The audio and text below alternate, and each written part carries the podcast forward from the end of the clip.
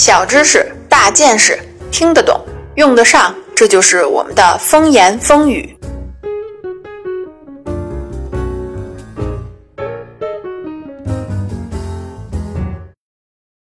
大家好，欢迎收听风言风语。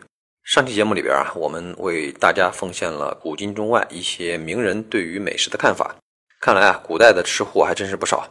这期节目呢，我们就从具体的食材入手啊，看一看他们背后都有哪些故事。本期呢，我们就先来说一说鱼。吃的东西那么多，为什么非要先说鱼呢？在《海底总动员》的系列节目中啊，我们曾经探讨过生命的起源。地球生命起源于海洋，一直是科学界的主流看法。科学家们认为呢，海洋是孕育所有生命的温床，也是人类的发源地。但是呢，因为空气和其他新环境条件的产生啊，使得早期的人类不得不改变生活习性，走上陆地，成就了如今的状况。所以呢，我们从海洋中的这种生物说起啊，也不是没有道理。自古以来啊，人类就喜欢从海洋中捞鱼吃。在四万年前的史前欧洲，猎人们呢就造出了历史上的第一个鱼钩，到河里去钓鱼。那时候啊，喜欢吃鱼的古罗马人肯定排得上号。当时呢，古罗马征服了古希腊，不仅继承了希腊的文化艺术，连饮食文化也都没放过。古罗马人呢，在吃这件事上真算得上是啊花样作死小能手。对于当时的罗马人来说啊，鱼啊算是非常难得的食材，因为当时的捕鱼技术啊还很落后，全靠抓，所以啊数量难以控制。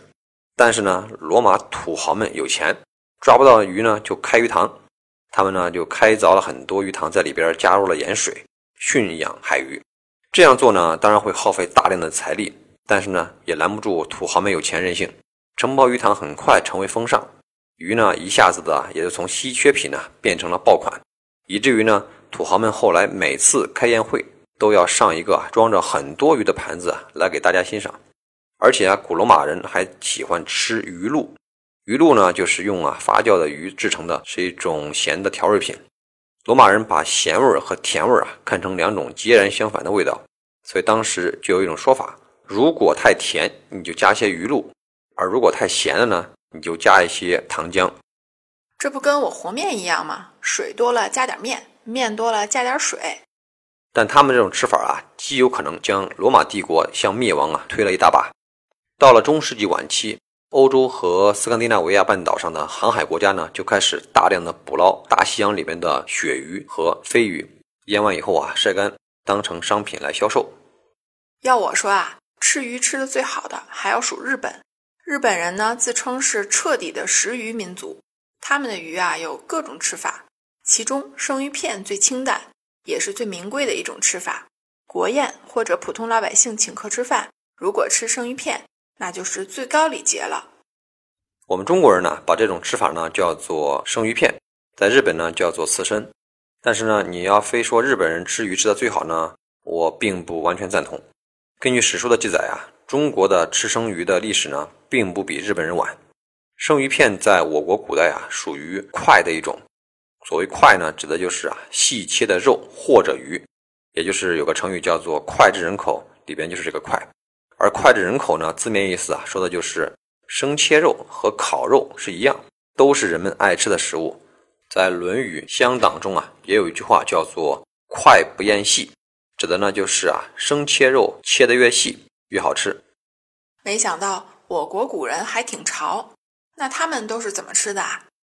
我国最早吃生鱼的年代啊，是在隋朝，当时的吃法呢还是非常讲究，叫做金鸡玉脍。指的呀，就是把鲈鱼啊切成片，蘸着加了橙丝的调料来吃。这种吃法呢，被苏州的地方官呢进贡到了朝廷。隋炀帝吃了以后呢，赞不绝口。而到了宋代啊，吃生鱼呢依然很盛行。相传那个时候的扬州城里边呢，北宋著名的诗人呢梅圣俞家里有个丫鬟，特别啊擅长做生鱼片。这事儿呢被欧阳修知道了，每到嘴馋的时候啊。欧阳修呢，就拎着生鱼啊，跑到梅大诗人家里边，让这个丫鬟呢给他做着吃。宋代的另外一位诗人呢，也是我们非常熟悉的陆游，也是生鱼片的发烧友，而且呢，他不但喜欢吃，还喜欢自己来做。这事儿呢，还被他写进了自己的诗里边。吃的热情是挺高，但是我听说也有因为吃生鱼片吃没命的。在东汉的时候啊，广陵的太守陈登就特别喜欢吃生鱼片吃的多了就得了肠道传染病和寄生虫一类的重病。他找了好多大夫治病，但是都没用。后来啊，辗转找到了神医华佗，这才保住了小命。病好之后，华佗叮嘱他不能再吃生鱼了。谁知道呢？陈登这个吃货啊，管不住嘴，还继续吃，最后终于把自己给吃死了。虽然这个啊是一个特例，但是呢，我们还是要注意食品的安全问题。这种呢，生长在鱼类身体中的寄生虫啊，既不是细菌，也不是病毒，而是动物啊。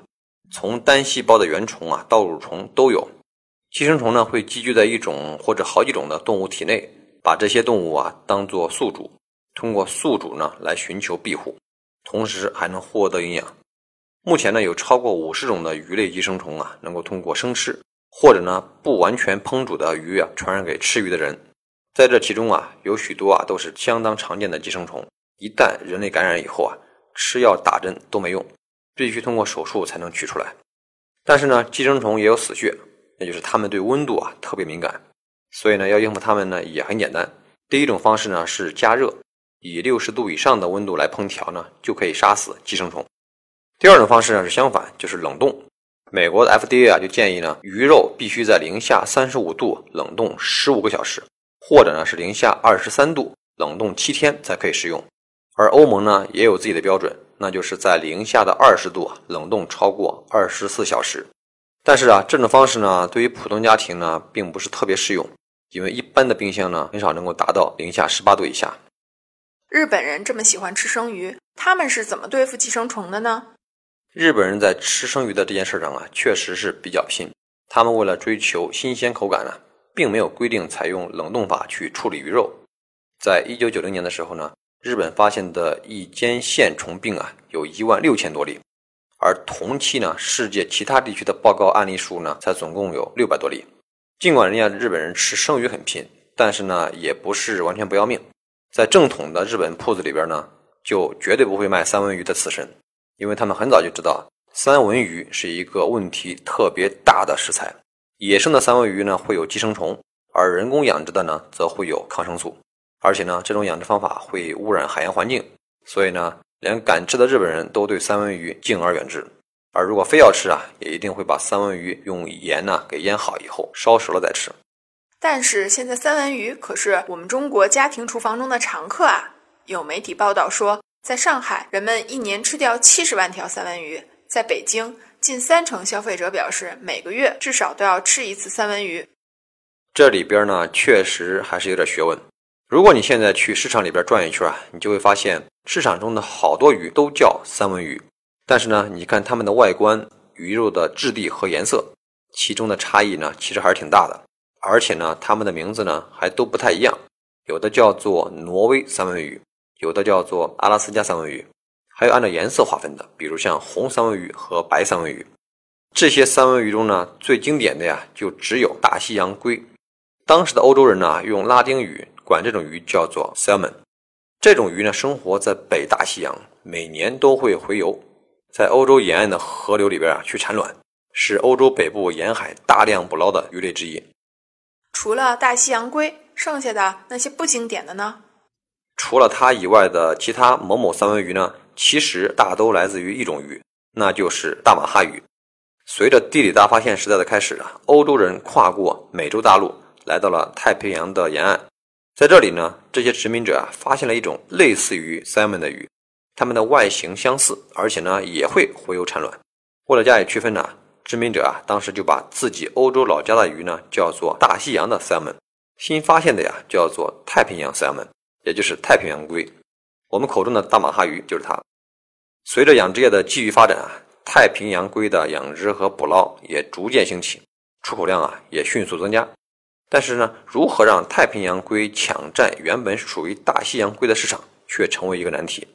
于是啊，就有当时精明的商人把大西洋龟的英文名中的 salmon 用人们熟知的三文鱼来命名。这样一来啊，市场上的三文鱼呢就开始变得鱼龙混杂起来。今天的人们对三文鱼的处理手段已经十分成熟了，好不好吃可以说是个人选择。安不安全是有客观标准的。进口海鱼需要经过出入境检验检疫部门的检测，同时啊，选择比较靠谱的餐厅或是市场，所以吃生鱼也就不必过于担心啦。以上呢就是本期的内容。想要了解更多关于食物的有趣故事吗？搜索关注微信公众账号“岛主的风言风语”，查看更多精彩内容。或者呢，你也可以直接添加本大王的个人微信，微信号是“我是兔大王”的全拼，让我为你的饮食清单种草吧。